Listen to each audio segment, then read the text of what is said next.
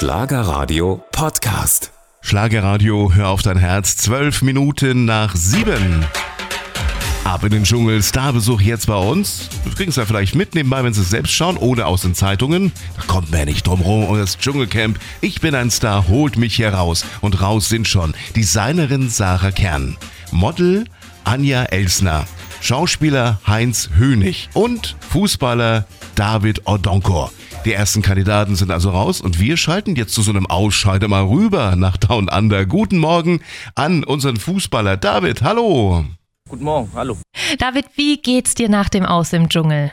Äh, mir geht's wirklich sehr, sehr gut. Ähm, bin gesund, fühle mich gut und äh, bin happy. Was ging dir denn durch den Kopf, als du von Sonja und Jan deinen Namen gehört hast?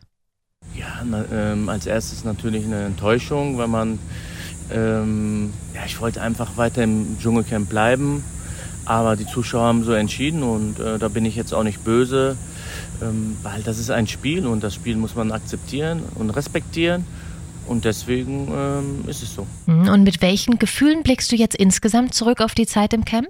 Ich blicke äh, wirklich mit ein, mit einem positiven Gefühl zurück, weil ähm, ich diese Erfahrung noch nie gemacht habe. Ähm, natürlich hatte man ein, zwei Tage, wo, äh, wo es sehr anstrengend war, aber ich bin, ich bin halt ein Kämpfertyp. Ich kann mich sofort überall anpassen und das habe ich auch getan, auch mit dem Essen. Ja, danke, Fußballer David Odonko, ausgeschieden aus dem Dschungel. Ich bin ein Star, holt mich hier raus. Folge kann man sich immer nochmal auf dieser RTL Plus Plattform anschauen. Und einer, der vor zehn Jahren ein Stückchen weitergekommen ist als David, das ist der hier, Joey Heindle. Der ist nämlich Dschungelkönig geworden 2013. Hier ist er mit Wer außer dir?